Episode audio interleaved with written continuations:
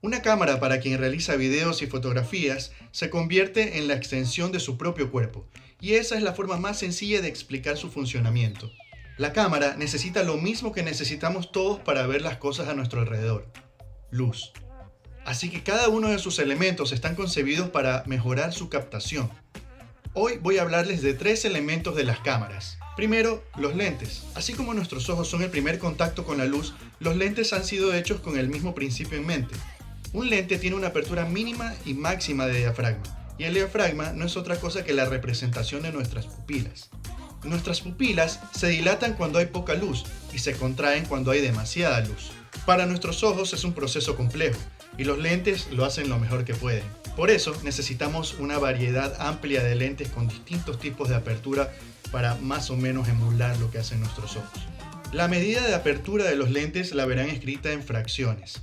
En otro video lo explicaré con más detalle, pero estas fracciones están basadas en la distancia focal dividida por la apertura del lente en ese momento. Por ejemplo, si tenemos un lente de 50 milímetros, el cual esa es su distancia focal, y lo tenemos puesto en el stop número 4, dividimos 50 para 4 y tenemos la apertura de lente física de 12.5 milímetros. Ok, hasta aquí entendemos que los lentes son como nuestros ojos. Ahora, el segundo elemento, el obturador. Los ojos no tienen obturador, pero las cámaras sí, por la necesidad que tienen de regular la cantidad de luz que viene a través del lente. El obturador es una cortinilla que se abre y se cierra estableciendo un límite de tiempo para la exposición de cada imagen. Si se cierra rápido, entra poca luz, y si se mantiene abierto, entra mucho más luz directamente hacia el sensor. ¿Y qué es el sensor? Es un chip con células fotosensibles que va a traducir la información que viene desde el lente y que el obturador ha permitido pasar hacia él para poder grabar una imagen. Más o menos como nuestras retinas al pasar la información hacia el cerebro.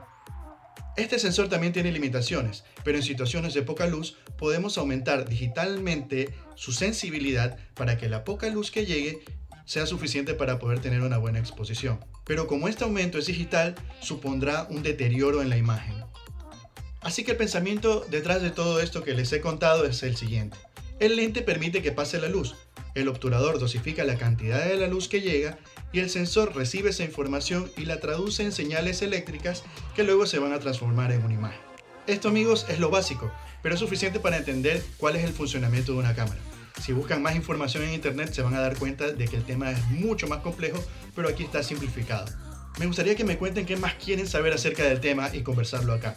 Nos vemos en el próximo video. Chao.